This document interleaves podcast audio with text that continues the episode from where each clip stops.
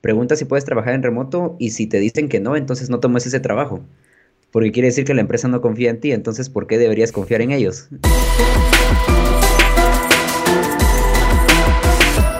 Talk in. Este, para este primer programa queremos hablar de algo bastante interesante, no solo por lo que está pasando, por el contexto de lo que estamos viendo, creo que mundialmente, sino que independientemente de eso, hemos tenido la experiencia de trabajar desde casa desde ya hace algún tiempo y no precisamente porque algo nos ha impulsado en el sentido de alguna circunstancia o algún tipo de eventualidad ajeno a nosotros, sino que por ejemplo en mi caso yo tuve la ventaja de que en su momento cuando aún trabajaba en oficina me dieran la chance de trabajar en, casa y luego ya desde hace como tres años que yo trabajo desde, desde casa, acá tengo la oficina, entonces hay un montón de, de factores y hoy justamente queremos hablar de eso. Sí, la verdad es que es interesante cómo este paso remoto ya se había dado desde hace algún tiempo para mucha gente no es algo nuevo en el mundo, tal vez es algo nuevo en cuanto a que ahora se está volviendo un estándar para las empresas que necesitan seguir trabajando de alguna forma. Digamos que toda la metodología y todos los recursos para trabajar desde casa ya existían y siempre habían estado ahí. A mí me llamaba la atención, yo cuando di el salto a trabajar desde casa, yo empecé a trabajar más o menos hace como un año completamente en remoto. Y cuando di ese salto, empecé a investigar bastante sobre cómo era, porque ya había tenido alguna oportunidad de trabajar desde casa, hacer home office, pero era como en algunas empresas donde te dicen puedes tener un día a la semana de trabajo desde casa o cuando sean situaciones especiales puedes trabajar desde casa y así. Pero al pasarme a 100% remoto, yo empecé a hacer como alguna investigación de qué se necesitaba, de cómo funcionaba ya desde el punto de vista humano y me llamaba la atención que habían trabajos y había gente que decía, si tu empresa no te deja trabajar en remoto, y era, eso era cuando estabas aplicando para una empresa, y decía, pregunta si puedes trabajar en remoto y si te dicen que no, entonces no tomes ese trabajo. Porque quiere decir que la empresa no confía en ti, entonces ¿por qué deberías confiar en ellos? Y eso me llamaba la atención.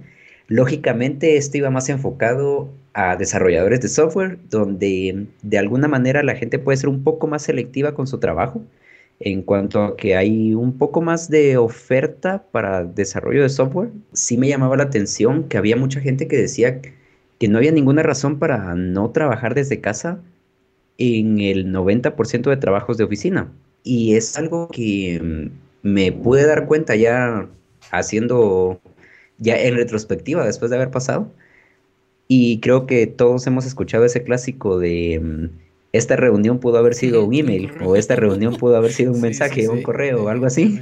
Entonces creo que mm, este salto para mí fue darme cuenta de cuánto aplicaba eso en la vida real y también darme cuenta que sí se puede para el 90% de trabajos de oficina. Lógicamente hay trabajos como fábricas o trabajos más técnicos donde sí el equipo y el requerimiento no te permiten trabajar desde casa pero para prácticamente todos los trabajos de oficina sí me di cuenta que es muy fácil hacer que las cosas sean remotas, pero sí hay unas cuantas limitaciones que la gente tiene que mm, como sobrepasar, o hay unos cuantos retos que la gente tiene que estar consciente de que existen y que mm, también es necesario afrontarlos para que se pueda migrar a esta modalidad de trabajo y que traiga los beneficios que se espera que traiga, no solo migrar a remoto por migrar a remoto, ¿verdad? Sino que se haga porque en realidad hay un beneficio. Creo que una de las cosas que, por ejemplo,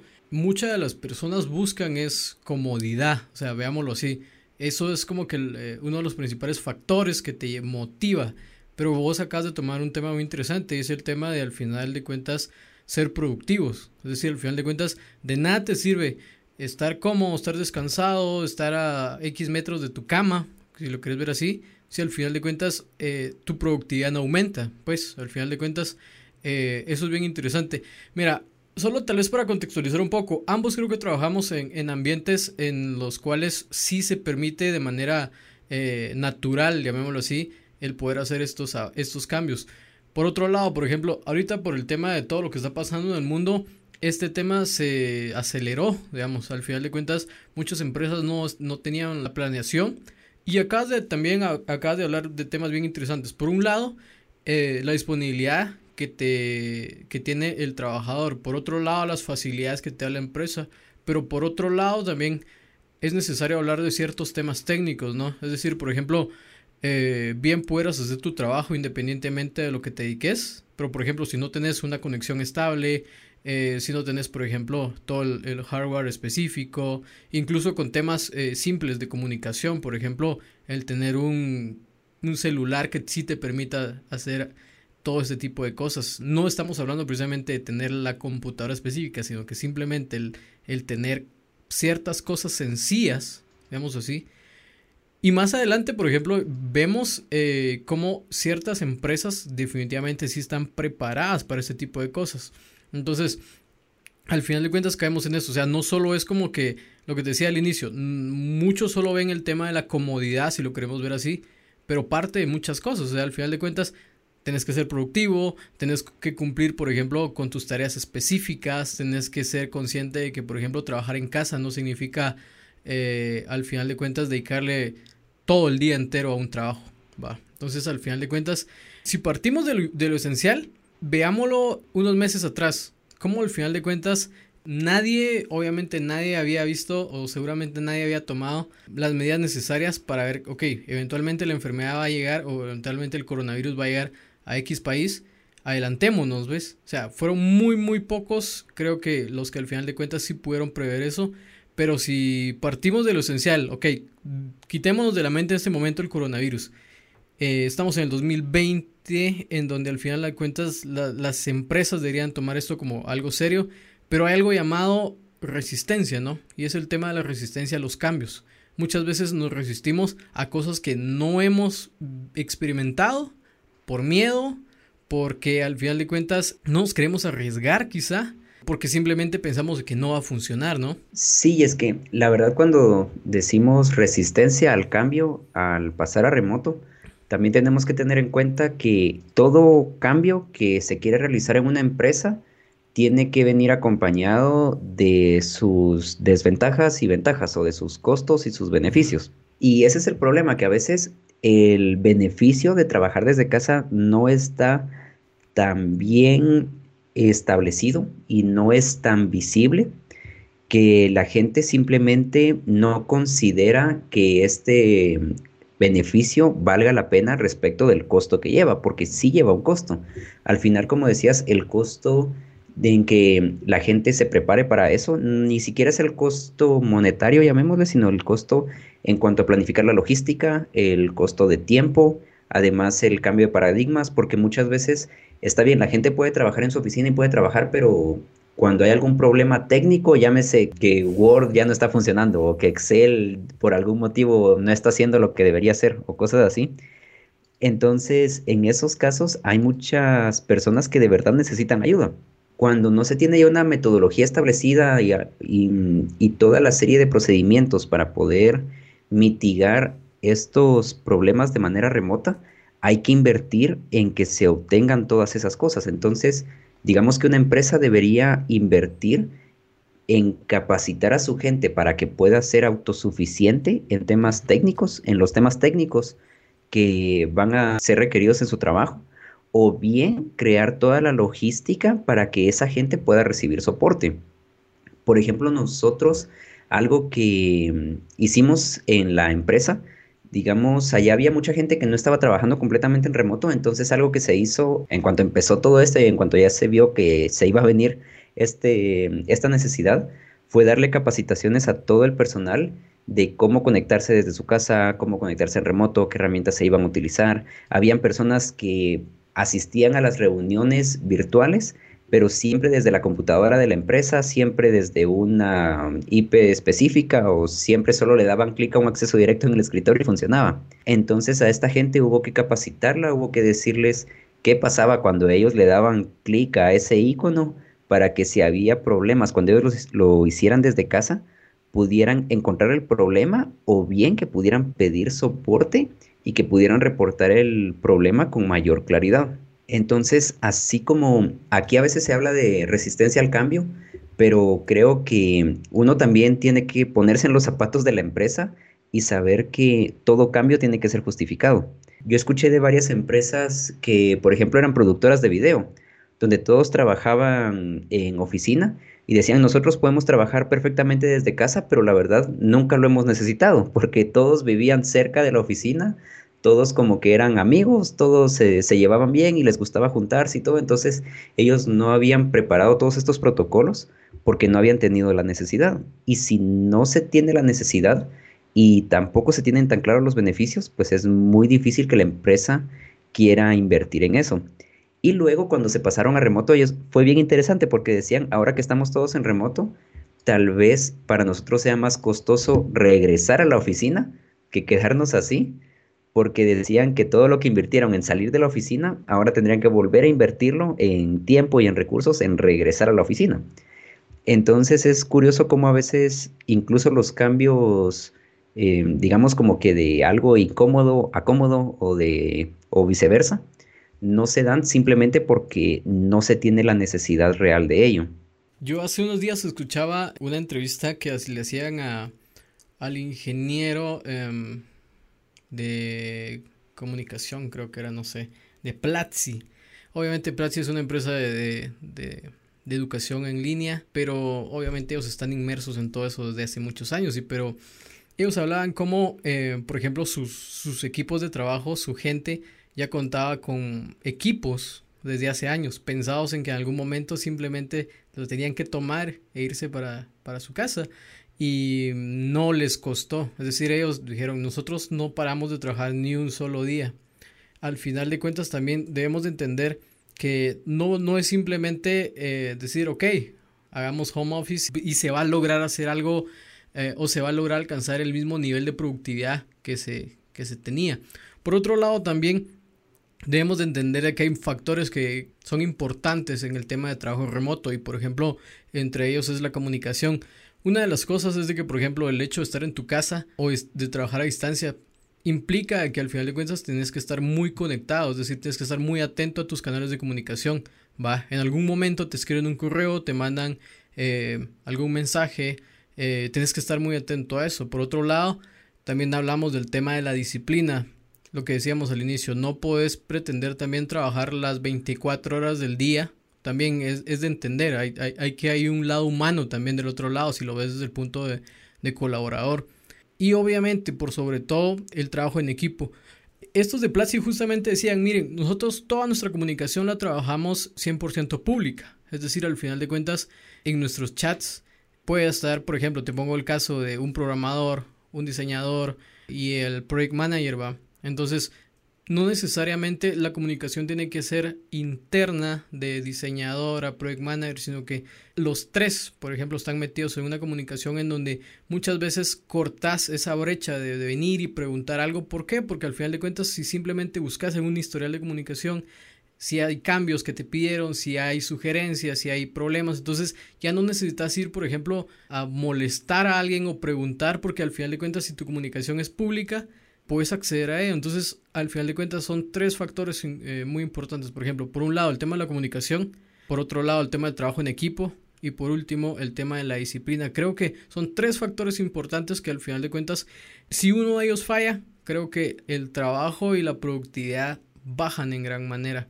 Por ejemplo, en tu caso, y eso es algo interesante de, compartir, es de que vos trabajás con equipos de trabajo que están fuera del país, al menos nosotros actualmente estamos en Guatemala, pero por ejemplo, me imagino que un buen porcentaje del equipo de trabajo o con la gente que vos trabajás está eh, eh, fuera, a, muchos kilómetros de distancia. Entonces, lo que hablábamos, por ejemplo, la comunicación.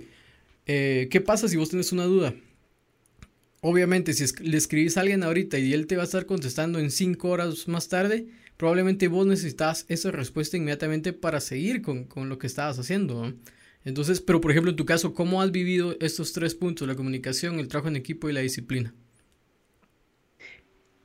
Pues en mi caso ha sido bien interesante el uso de estas herramientas porque como bien decís, la empresa está mm, distribuida alrededor del mundo las oficinas centrales están en Chicago y más o menos el 90% de los trabajadores están en Estados Unidos, pero habemos algunos que estamos afuera. Eh, yo estoy aquí en Guatemala, por ejemplo, hay otro miembro de mi equipo que está en Argentina y con ellos es curioso porque trabajamos desde tres países diferentes, pero también desde tres zonas horarias distintas.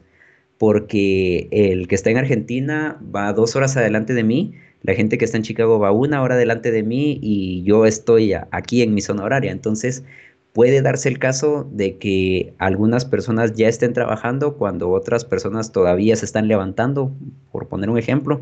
Entonces nosotros algo que hemos tratado de mm, enfocar bastante y algo en lo que le hemos puesto mucha atención es en usar la comunicación de manera efectiva. Eso significa usar los medios de comunicación para lo que son.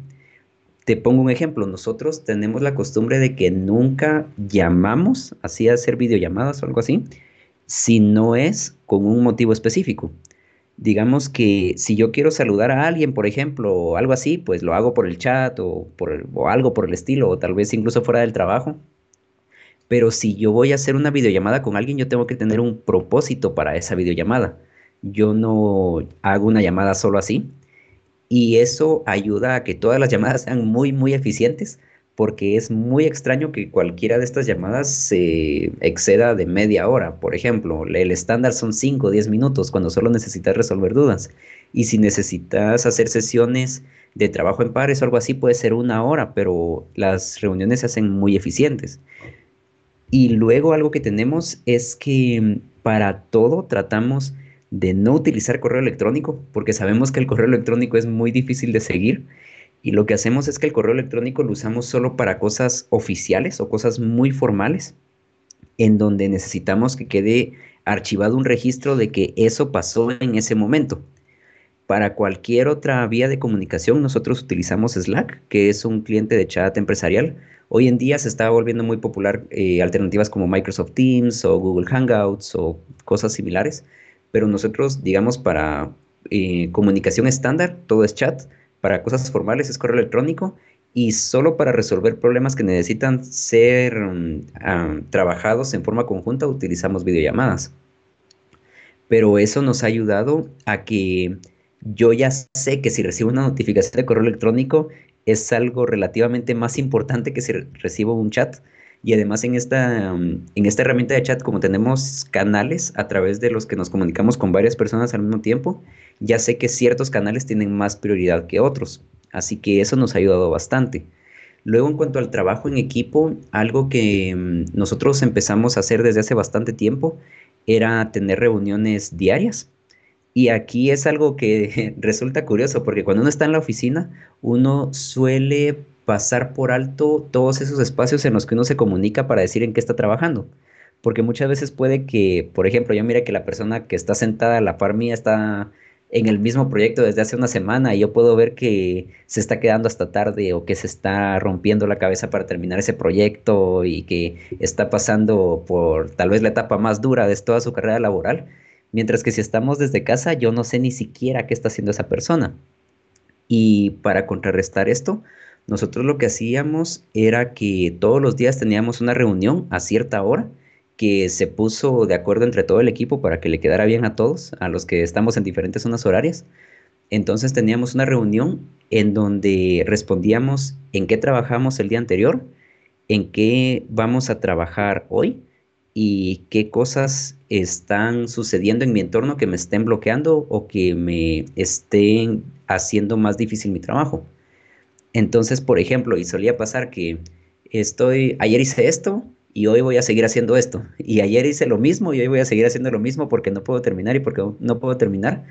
Y luego, ¿qué está pasando? Ah, es que necesito cierto acceso de otro equipo y no me lo han dado. Entonces tengo problemas con eso. Y la gente ya miraba cómo hacía para ayudarse y para ayudar a, a que esta persona se desbloqueara pero nosotros sí tratábamos de siempre estar compartiendo qué está haciendo todo el equipo para poder facilitar ese trabajo en equipo. Y en cuanto a la disciplina, finalmente aquí ese es un tema que mm, creo que cada quien lo toma a su manera. Yo, si te soy honesto, mi experiencia personal, yo desde que empecé en remoto me fijé la meta de tener un horario establecido y tener un entorno de trabajo únicamente pues para trabajar porque resulta muy evidente, pero por ejemplo, a mí me gusta mucho jugar en la computadora y soy muy amante de los videojuegos. Entonces yo sabía que si trabajaba en la misma computadora en la que tenía mis juegos, me iba a estar distrayendo todo el tiempo.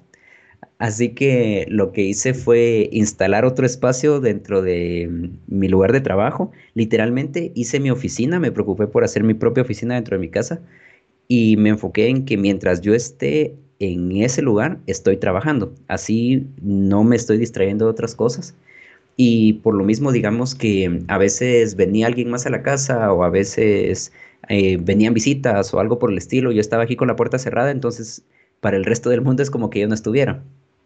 Y eso me ha ayudado bastante a que pueda enfocarme en mi trabajo y también a que cuando salga de aquí, a que cuando yo me desconecte sea una desconexión real, porque no hay nada peor que, y ese era el miedo que yo tenía, imagina que trabajas tanto desde casa que odias tu trabajo y después odias estar en tu casa. y eso era algo que podía pasar en, cuando estás en tu, estás almorzando, por ejemplo, y estás estresado porque deberías estar haciendo algo. ¿Te imaginas qué feo se sentiría esa presión todo el tiempo? Mientras que si dejas tu trabajo ahí y te vas a comer, sabes que tenés esa hora libre como si hubieras salido de la oficina y que podés tomarte esa hora para relajarte, para hacer otras cosas. Si quieres ahí sí podés irte a jugar en la computadora, puedes leer un libro, puedes hacer cualquier otra cosa.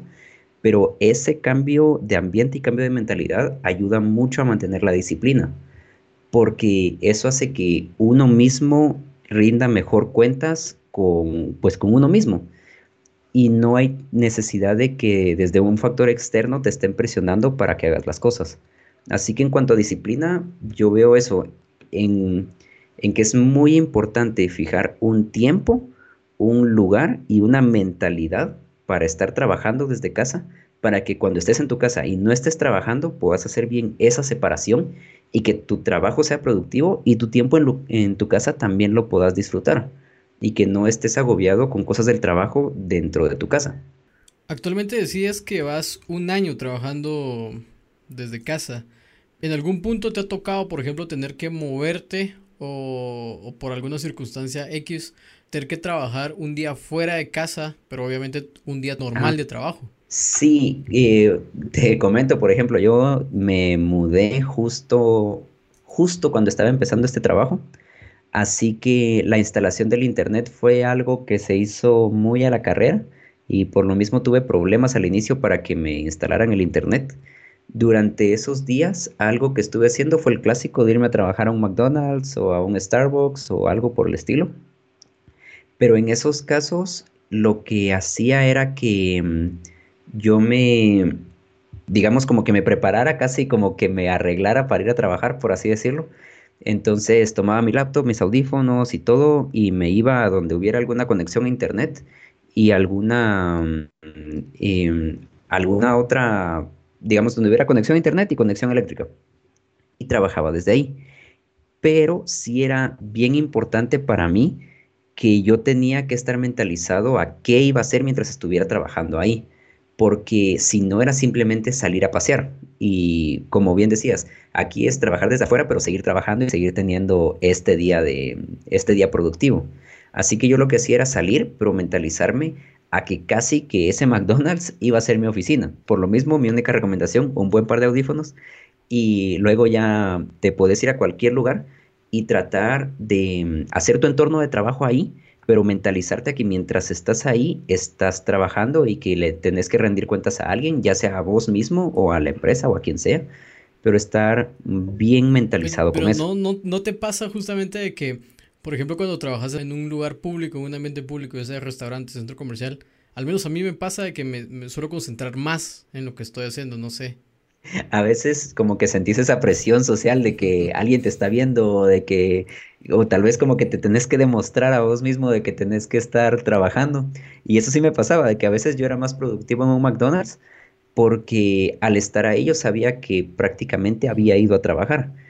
Porque eso puede pasar también, eh, digamos en la casa a veces, y más que mi trabajo es desarrollo de software, suele pasar que te encontrás con muchos bloqueos y que a veces para quitarte el bloqueo decís, bueno, voy a salir a caminar unos 5 minutos o bueno, voy a distraerme unos 10 minutos y está bien y eso de verdad ayuda, pero a veces uno puede abusar un poco de esos descansos.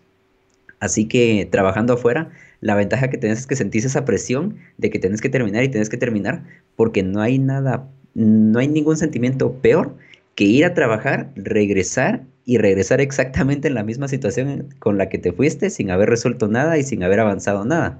Porque sabes que solo fuiste a perder tu tiempo, tu esfuerzo y tu dinero en el restaurante, en lo que fuera donde hayas ido. Entonces sí se siente bastante feo cuando te pasa eso. Pero creo que eventualmente uno con el paso del tiempo aprende a ser más productivo definitivamente. Creo que al final de cuentas el trabajo em, a distancia requiere, obviamente, definitivamente necesitas disciplina, pero por ejemplo sí siento que necesitas cierto nivel de em, exigencia, o sea, más allá de disciplina, cierto nivel de exigencia en el cual te das cuenta de que hay factores interesantes que no regresan y por ejemplo eh, el tiempo, el tiempo definitivamente nunca más va a regresar. Si no lo sabes aprovechar de manera correcta, definitivamente no, no, no vas a ser eh, productivo. Y al final de cuentas, cabal, es eso de venir y decir, ok, voy a salir, voy a trabajar, pero concretar, perdón, esa pequeña tarea que te pusiste, ¿no? Por ejemplo, ya viéndolo más avanzado, por ejemplo, ¿cómo, ¿cómo ha sido tu situación hablando con clientes, ya tratando con clientes, con todo el tema, eh, quitando, me imagino que por ejemplo también tanto tenés proyectos em, con tu empresa con la que trabajas, como que también con clientes externos. ¿Cómo, cómo es todo este tema de la, del trabajo a distancia? Pues digamos que en este caso tenemos... Eh, podemos dividirlo como en tres partes tal vez respecto de cómo tenés que mentalizarte para trabajar a distancia.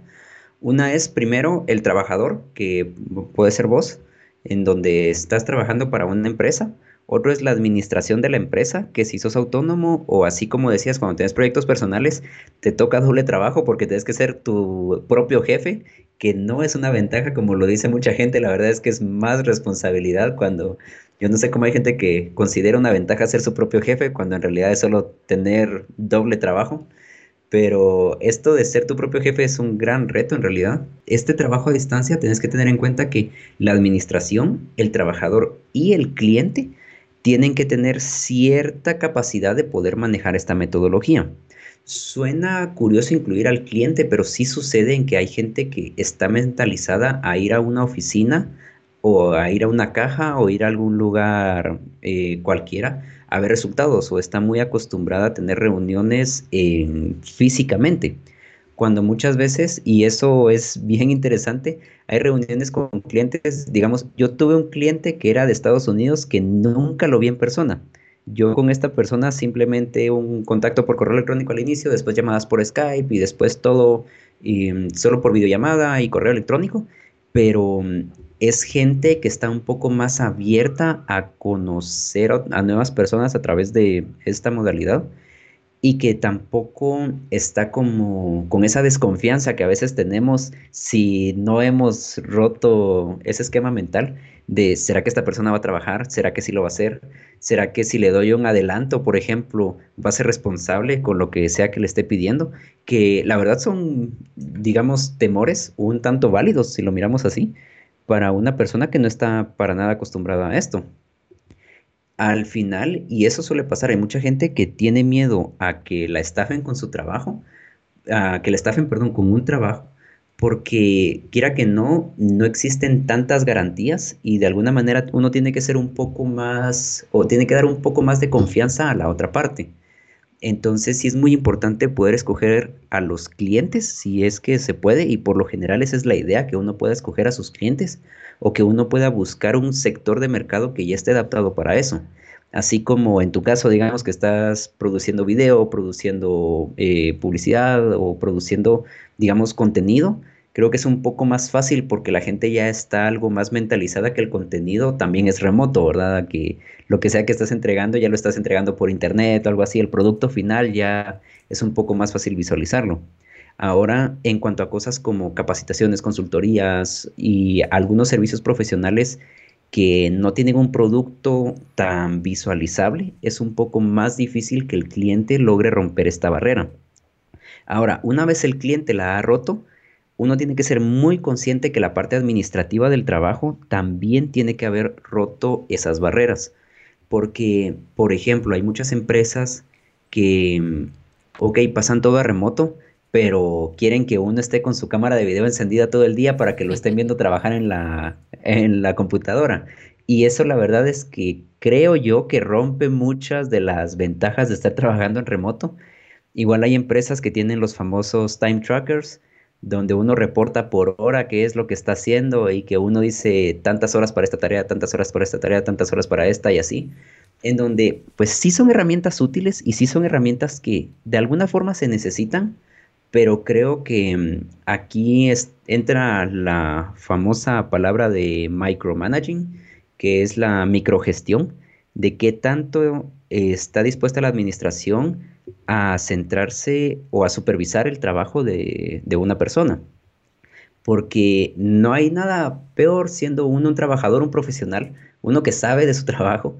No hay nada peor que tener a alguien, ya lo hiciste, ya lo hiciste, ya lo hiciste, ¿cómo vas? ¿Sabes hacerlo? ¿Puedes hacerlo? Eso es bastante feo. Entonces creo que la administración también tiene que aprender un poco a soltar las cuerdas en cierto sentido, a no ser tan restrictivos para que la gente pueda tener la libertad de hacer su trabajo de la mejor manera y que el beneficio de este trabajo remoto de verdad pueda ser mm, alcanzado. Entonces creo que sí es muy importante que las tres partes, cliente, trabajador y administrador, y administrador, se puedan adaptar a esto.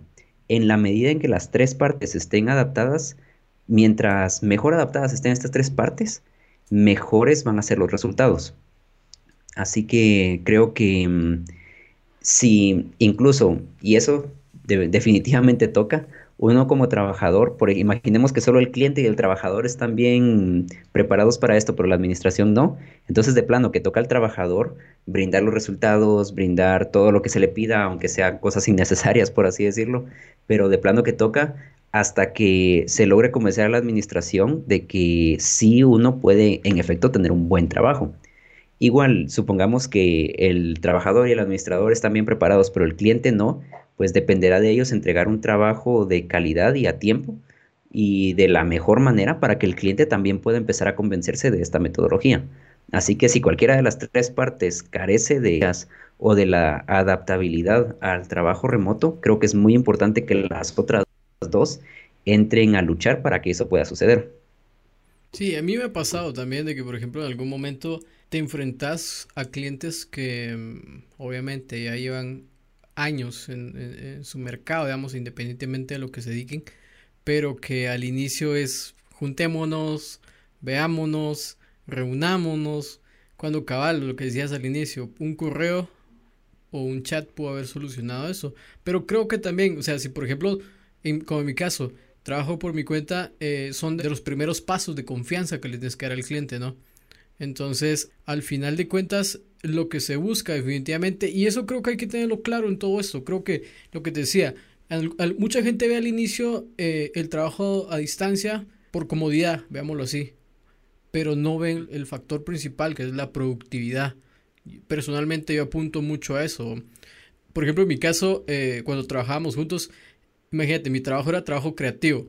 Me tocaba levantarme muy de madrugada, llegar dos horas de viaje al trabajo y de algún modo ya llegaba mentalmente cansado, ¿no? Entonces eso de algún modo disminuye tu rendimiento. Pero por ejemplo, acá ya tienes una rutina en la cual te levantas a X hora, puedes hacer un poco de ejercicio quizá antes de iniciar con tus labores y eso te ayuda a, darte mayor energía, mayor eh, liberación de, pensamiento en algún momento. Entonces, eh, pues te digo, no, no es como que anteponer o que tu principal prioridad sea la comodidad, porque de hecho creo que lo, lo hablabas, ¿no? De cómo muchas veces incluso uno busca huir de la casa para ir a trabajar un día afuera. A mí me pasa muy frecuentemente los bloqueos, ese tipo de cosas, porque tampoco es agradable estar encerrado en, la casa, tanto para vivir como para trabajar. Entonces, hoy día parte de lo interesante es de que por todo este tema de, los cambios que estamos viviendo en los últimos días, mucha gente fue obligada a irse a trabajar a, casa.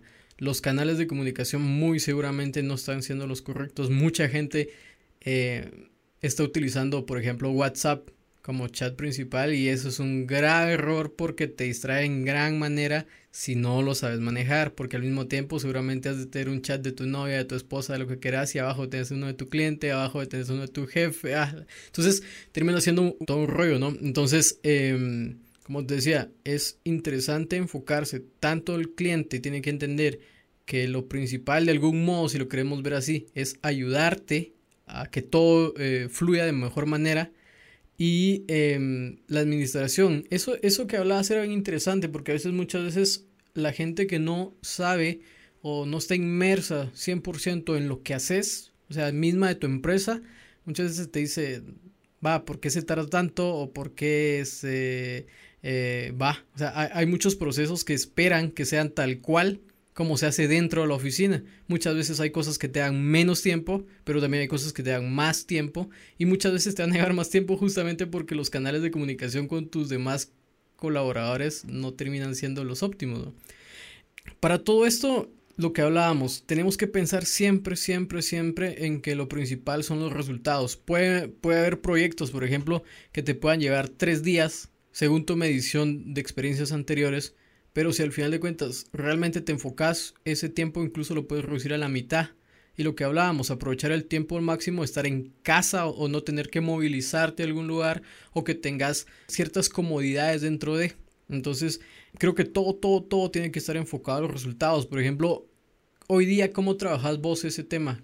¿Cómo, cómo te miden o cómo medís vos? Em, sí, aquí definitivamente, y eso creo que es también la clave para cómo se debería gestionar el, trabajo remoto, y es que todo debería medirse por resultados. Hay mucha gente que está acostumbrada a simplemente trabajar ocho horas en lugar de, a en lugar de estar acostumbrados a trabajar en hacer un proyecto, casi que sin importar cuánto tiempo lleve. Si bien uno tiene que fijarse ciertas, eh, ciertos tiempos límites y ciertas deadlines, es muy importante que todo se enfoque en los resultados. Y aquí es donde ya entran metodologías de trabajo bien establecidas. Por ejemplo, nosotros en el trabajo utilizamos una metodología llamada Scrum, que es muy popular para gestión de software, pero también para gestión de cualquier otro tipo de empresa que trabaje proyectos. Y nosotros lo que hacemos primero es que medimos todo lo que hacemos, absolutamente todo lo medimos, porque lógicamente yo no puedo saber si algo está mejorando si no lo mido, porque no hay forma objetiva de ver que se mejoró. Así que nosotros lo que hacemos es medir, por ejemplo, cuánto tiempo nos toma un trabajo y también tratamos de medir la complejidad del trabajo que estamos haciendo. Eso es algo bien complicado de hacer, pero hay varias metodologías. Por ejemplo, en esta que nosotros utilizamos, lo que hacemos es que como equipo nos ponemos de acuerdo para qué tareas hay que realizar y entre todos acordamos un nivel de complejidad para cada tarea. Entonces, supongamos que hay tareas que tienen nivel de dificultad 1, 2, 3, 5, 8 y así en adelante. Y nosotros decimos, bueno, esta tarea se mira más o menos difícil, es una tarea de nivel 3 o 5 que puede llevar unos cuantos días. Pero nosotros lo que hacemos primero es establecer la complejidad y luego decimos, bueno, una tarea que tenga complejidad 1 se hace en medio día. Una tarea que tiene complejidad 2 se hace en un día o en un día y medio, y de complejidad 3 tal vez en unos 2 o 3 días, de complejidad 5 en una semana y así. Y lo que hacemos es que dividimos espacios de tiempo. Entonces en estos espacios decimos, ok, en dos semanas vamos a ponernos como meta hacer esta tarea, esta tarea y esta tarea y nos eh, separamos, nos em, atribuimos las tareas que vamos a hacer en esa semana y miramos cuántos puntos de complejidad vamos a asignar durante esas dos semanas. Así que digamos que hay gente, y eso suele pasar, hay gente que es muy buena haciendo un montón de tareas pequeñas, tareas de uno, en donde hay gente que, se, que no es buena para trabajar en lo mismo por mucho tiempo. Entonces, estas personas, por ejemplo, pueden resolver 10 tareas de nivel 1 mientras que hay otras personas que pueden resolver solo una tarea, pero es de nivel 13, por poner un ejemplo, ¿verdad? Entonces lo que hacemos es que em, distribuimos las tareas por su complejidad y luego nos ponemos de acuerdo para el nivel de complejidad de, para que el nivel de complejidad de cada tarea pueda ser traducido a un espacio de tiempo. De esa manera, tanto el trabajador, la administración y el equipo están de acuerdo con qué se espera de ellos y digamos que yo entonces no puedo venir y decir, ah, no, es que yo tengo una tarea muy difícil o ah, no, es que yo no podía terminar esto o algo así. Sino que todos están conscientes del nivel de complejidad y por eso es que también uno mismo tiene esa presión de saber que uno se atribuye esa tarea o saber que uno tiene esa tarea porque uno es capaz de hacerla y entonces eso te ayuda a mantener esa autodisciplina.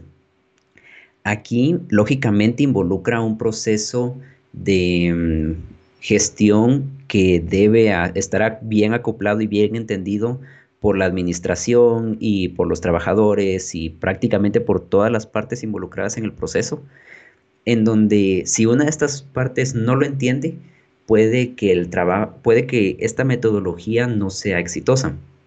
Entonces sí es bien importante que todos se pongan en la misma sintonía para este tipo de mm, medidas de rendimiento, si, les queremos llamar así. Y algo que sí ayuda bastante, y eso es algo que yo aprendí de mi antiguo manager, que él decía, yo no puedo venir y comparar el rendimiento de una persona del equipo con otra persona del equipo porque el problema es que muchas veces se establece al empleado ideal o al trabajador ideal, al que todos quieren aspirar a ser y así, cuando la meta de todos debería ser siempre superarnos a nosotros mismos y a través de ello convertirnos en el empleado ideal, si se le quiere llamar así. Y por lo mismo, él decía que es muy importante comparar el rendimiento no de un trabajador con otro, sino de ese trabajador con él mismo hace dos semanas, hace tres semanas, hace dos meses, por ejemplo. Porque, ¿qué pasa cuando una persona que ha trabajado toda su vida, digamos en estos niveles de complejidad que te digo, qué pasa cuando toda la vida había estado entregando 8 o 10 puntos por cada dos semanas? y de repente empieza a bajar su rendimiento y ya solo hace dos o solo hace tres o solo hace cinco, ahí es bastante fácil medirlo, mientras que si tenemos a todas las personas que hacen ocho, ocho, ocho y de repente él hace tres, puede que mm, esa persona vaya a hacer tres toda su vida y que yo siempre crea que tiene problemas, cuando tal vez el problema es que no se le están dando las herramientas o no se le está dando el feedback para que mejore consigo mismo. Y creo que mm, vos como creativo sabrás que no hay nada peor que te comparen con alguien más cuando estás haciendo tu trabajo, porque en el momento en el que estás desarrollando, uno necesita esa chispa de creatividad que viene de la experiencia que uno tiene, que viene de todo lo que uno ha aprendido y ha desarrollado a lo largo de su carrera. Y qué feo se siente y al final es un gran recorte productivo cuando te dicen que cambies eso para trabajar más como lo hace otra persona, por ejemplo. Porque al final uno ya sabe cómo hacer su trabajo. Lo que necesita es, sí, medirse para ver cómo puedo mejorar a mi manera. Que de alguna forma esa va a ser la clave del éxito para que yo pueda superarme como trabajador. Así que creo que aquí la metodología debería ser por resultados. Debería desarrollarse un sistema para medir los resultados y luego ese sistema tiene que ser implementado a lo largo de todo el equipo de trabajo, tanto administrativo como operativo. Y finalmente debe utilizarse para medir el rendimiento respecto del mismo empleado o respecto del mismo miembro del equipo a través del tiempo y no tanto para comparar, porque de esa manera, a medida que un miembro del equipo pueda mejorar, todo el equipo va mejorando. Y de esa forma es que cuando el equipo completo llega a un rendimiento alto, se ve como un logro del equipo y no como que alguien estuvo jalando o que alguien estuvo haciendo más o incluso que alguien está atrasando o ralentizando al equipo, sino que se logra ver que de verdad hay un avance y de verdad se está cumpliendo con el objetivo que es aumentar el rendimiento y tener un buen nivel de productividad. Eventualmente creo que eh, muchos trabajos hoy día van a tener que evolucionar. De hecho, ya está pasando. Un buen porcentaje pienso que no va a regresar de nuevo a, la oficina después de todo lo que está pasando. ¿Cómo visualizas todo esto? Veámoslo, bueno, veámoslo primero con Guatemala. Hay mucha gente que, por ejemplo, eh, tengo amigos y conocidos que trabajan en agencias. Ahí fue relativamente fácil moverse, por ejemplo, de, de, oficina a casa.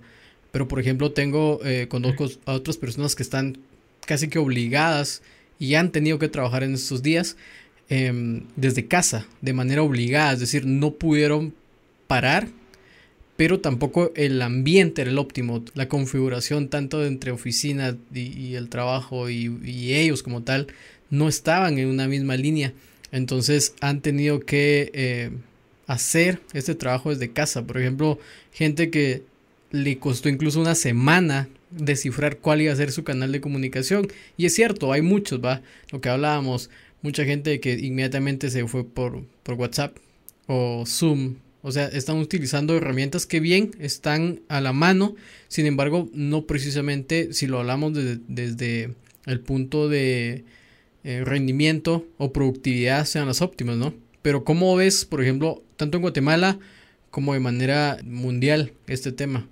Pues yo la verdad, aquí creo que hay que verlo desde algunos puntos de vista diferentes. El primero de ellos es el pesimista, en donde hay que reconocer que hay muchas empresas que simplemente están rogando porque todo esto termine y regrese a la normalidad. Y seguramente en cuanto esto termine, va a regresar a la normalidad y mucha gente pues va a regresar a la oficina y nunca más va a volver a trabajar desde casa. También hay que aceptar que muchas empresas no están cómodas con este cambio, ya sea porque no lo hicieron bien y porque no están obteniendo buenos resultados a raíz de eso, o porque simplemente no están dispuestas a aceptar todo este cambio de paradigma. Te pongo un ejemplo y son las instituciones educativas. Ahora creo que pudimos ver cómo es que muchas instituciones educativas se vieron forzadas a pasar a dar clases en línea y no hablemos de universidades, hablemos de colegios que no tenían absolutamente ningún vestigio de formas en línea ni nada así, que de un día a otro empezaron a utilizar Google Classroom. Puedo apostar lo que sea a que el 90% de esos colegios nunca van a, volver a utilizar Google Classroom después de esto. Porque me imagino que la administración, los maestros y los estudiantes están rogando que todo termine para regresar a clases. Ahora, esa es, ese es el punto de vista pesimista y creo que va a pasar en las empresas, creo que es más propenso que suceda en las empresas que no estaban preparadas y que no hicieron una buena transición y por lo mismo están teniendo malos resultados. Así que creo que lo primero que va a pasar con estas empresas es que van a regresar a la normalidad en su gran mayoría. Ahora, van a haber otras cuantas empresas que sí van a aprovechar la oportunidad para adaptar lo que aprendieron durante esta transición. Por ejemplo, cuántas empresas hasta ahora aprendieron a utilizar cosas como Zoom, BlueJeans, Google Meet o herramientas similares en donde estuvieron ahí todo el tiempo y pudieron beneficiarles todo el tiempo, pero nunca las habían utilizado. Creo que para muchas empresas sí va a ser muy útil tener esta modalidad y poder adaptarlo. Y creo que esto va a venir más de la mano, por ejemplo, en educación superior o en agencias o en entornos de oficina que sean multidisciplinarios, en donde mucha gente va a tomar esta experiencia para aprender, por ejemplo, buenas vías de comunicación, en donde mucha gente va a aprender al fin que es molesto estar respondiendo a un hilo de correos donde hay 20 personas mencionadas y que se viene trayendo la misma conversación desde hace tres semanas, por ejemplo. Creo que esto le va a servir a la gente para aprender a, no generar ese tipo de comunicación. Entonces creo que en educación superior y en entornos de oficina o en entornos de trabajo multidisciplinarios, si la mayoría va a lograr adaptar esta experiencia para poder mejorar su entorno de trabajo ya de cara al futuro, en donde además va a ser más em, evidente que nunca que estas situaciones son posibles y que esto suele suceder y que esto puede suceder en cualquier momento. Porque seamos honestos, probablemente durante nuestra vida no vaya a ser la única vez en la que a todo el mundo mundo le toque trabajar desde casa, ¿verdad? Entonces, ya sabemos que hay desastres naturales, que hay cualquier otro tipo de cosas que pueden forzar a una empresa a moverse a trabajar en remoto. Entonces, creo que el hecho de que esto se haya hecho muy evidente va a hacer que las empresas estén mejor preparadas y que estén mejor adaptadas para futuras ocasiones. Y luego van a estar aquellos que de verdad hayan encontrado en esta modalidad un beneficio palpable, aquellas que hayan estado más abiertas al cambio desde el inicio y que hayan estado y que hayan puesto sus planes de adaptación y que hayan puesto todo su empeño en hacer esta transición de la mejor manera, creo que esas empresas van a ver el mayor beneficio y que si bien veo muy posible que estas empresas em, no vayan a trabajar 100% en remoto. Creo que sí va a ser más fácil que se tenga flexibilidad en cuanto a ello. Te pongo el ejemplo de varios compañeros que yo tenía que trabajan en BPOs, es decir, haciendo trabajo para terceros en outsourcing. Y eso es algo que se da mucho en América Latina, llámese call centers, llámese desarrollo de software y cosas similares, en donde estas empresas ahora se vieron forzadas a trabajar en remoto y algunas ya tenían medio preparado un entorno más o menos remoto. Creo que estas empresas se van a ver muy beneficiadas de esta experiencia y que ahora van a ser mucho más permisivas en cuanto al trabajo en remoto. Y si bien tal vez no va a ser 100% remoto, creo que en los años que estuvimos de oficina, podemos concordar que pasar de cinco días a la oficina a tal vez solo tres ayuda eh, si estás en un trabajo creativo y que esta experiencia puede ayudar mucho a esas empresas para que puedan migrar de la oficina y que puedan tomar los beneficios del trabajo remoto. Así que digamos que vamos a tener esos tres niveles, como que en resumen, en donde la gente que no se adaptó bien y la gente que ya era reticente al cambio seguramente va a regresar a la normalidad y no va a aprender nada de esta experiencia. La gente que sí logró adaptarse y la gente que ya tenía entornos de trabajo colaborativos y multidisciplinarios seguramente va a adaptar muchas de estas experiencias a su trabajo para tener mejores vías de comunicación y tener mejor aceptación del trabajo remoto. Y finalmente vamos a tener el nivel en donde se adopte ya como una medida estandarizada o bien como una medida que ya no es tabú, en donde decir que voy a trabajar desde casa o que quiero trabajar desde casa es algo más posible y es algo que se va a ver con muchos mejores ojos, que ya va a tener mucha más aceptación después de que toda esta experiencia compruebe que esas empresas pueden trabajar bien y que pueden trabajar eficientemente de forma remota. En algún punto, por ejemplo, la ley también va a empezar a apoyar este tipo de, iniciativas. Por ejemplo, en Colombia desde hace como cinco años están trabajando en algo así encaminado a, beneficiar al colaborador. Al final de cuentas lo que buscamos nosotros con todo esto es buscar experiencias reales, ¿no? Experiencias de lo que se ha vivido, platicar un poco de lo que se viene, porque son temas que al final de cuentas muchas veces no los tomamos, o sea, al final de cuentas vemos cosas de manera normales o de manera muy alejada de una realidad distinta a la que nosotros vivimos. Sin embargo, por ejemplo, todo esto es algo 100% necesario hoy día. El tema de la educación, por ejemplo, como instituciones educativas no han parado. ¿Va? Sin embargo, otras que de algún modo no han podido y se dieron por vencidas y definitivamente tuvieron que suspender actividades. La educación Siento que, por ejemplo, la educación, obviamente la superior va a ser de lo, de lo principal, de lo primero que va a ir adoptando estos cambios, pero, por ejemplo, no descarto que en cuestión de dos años ya veamos educación 100% en línea primaria. Eventualmente los colegios van a ir mm, de manera tradicional muriendo. Mucho el tema de trabajar desde casa, del recibir educación desde casa, va a ir creciendo. Vamos a estar hablando de temas diversos en los siguientes programas.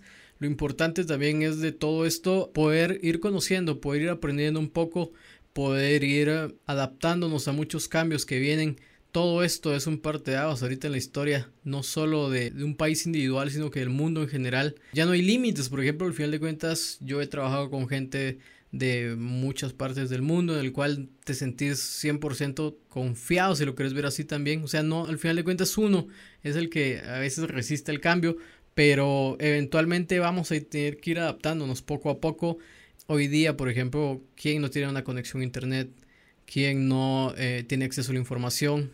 ¿Quién no, por ejemplo, puede emprender algo desde casa? Pero todas estas cosas son muy importantes en algún punto algunos nos ha tocado ir eh, haciendo cosas, ir aprendiendo en el camino, pero hoy día encontrás un montón de ayudas, encontrás un montón de cosas. Por ejemplo, yo eh, estudiando un poco el tema me encontré con un montón de gente que da sus testimonios en YouTube, que te decía qué hacer, qué no hacer.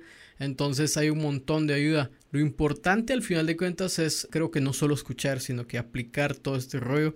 Entonces se pueden hacer muchas cosas desde casa, se pueden hacer muchas cosas con una conexión a internet, ya sea desde el celular, ya sea desde una computadora. Entonces estamos abiertos a una época en donde los cambios no se van a ver muy lentos, sino al contrario. Por ejemplo, cosas que esperábamos que se cumplieran en seis años, se están cumpliendo en seis meses y se van a seguir acelerando. La aceleración de los cambios viene muy muy rápido. Y si no nos logramos adaptar a esa curva, creo que vamos a sufrir muchísimo. Entonces, vamos a seguir creando contenido por ustedes. Espero que igual nos puedan dar todo el apoyo. Eh, compartan, igual compartan en todas sus redes sociales. Vamos a estar en todas las redes sociales, tanto Facebook, Instagram. Vamos a subir este contenido también en Spotify para que lo puedan tener como podcast.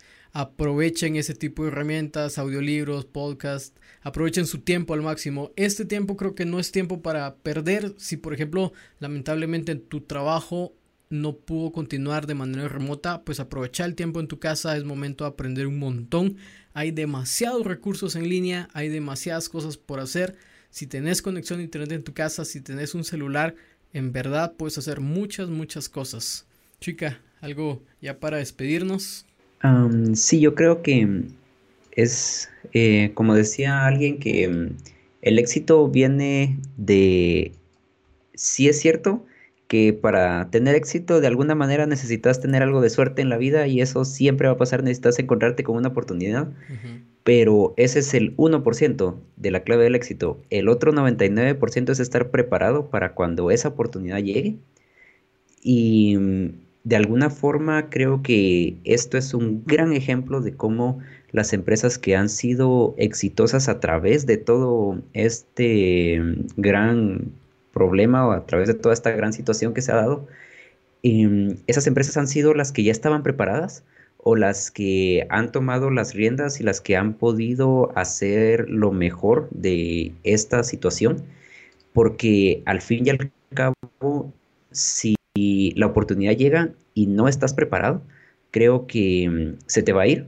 y simplemente es como si nunca hubiera existido puede que mucha gente ya se haya topado con muchas oportunidades que ni siquiera supieron que existieron y ni siquiera supieron que esas oportunidades estaban ahí, solo porque no estaban preparados para tomarlas. Así que creo que este es el momento para prepararse.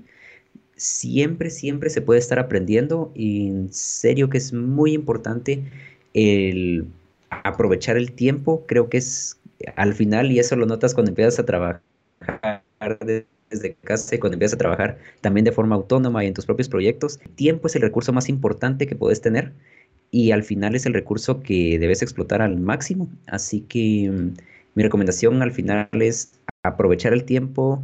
Mm, por ejemplo, nosotros aquí estamos tratando de hacer lo mejor que podemos a través del tiempo que tenemos y en serio quiero animar a cualquiera que nos esté escuchando, que nos esté viendo, a que intente hacer lo mismo a su manera a que intente mejorar su carrera profesional, a que intente mejorar sus pasatiempos, a que intente mejorar cualquier aspecto de su vida que pueda a través de la preparación, ya que creo que nunca en la historia de la humanidad había sido tan fácil prepararse y tan fácil aprender algo como en esta época.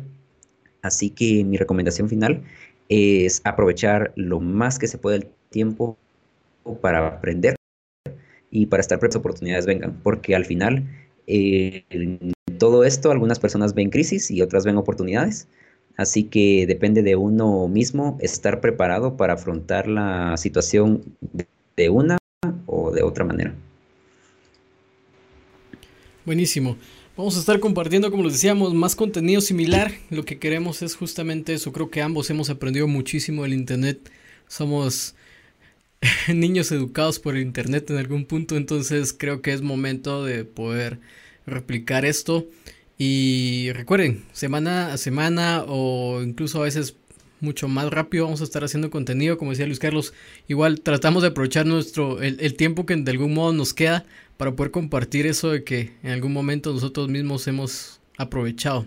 Entonces recuerden, compartan, eh, síganos en todas las redes sociales y em, aprovechen el tiempo al máximo. Como decíamos a lo largo de la, de la charla, hay algo que no regresa y es el tiempo. Entonces hay que aprovecharlo al máximo. Buenísimo.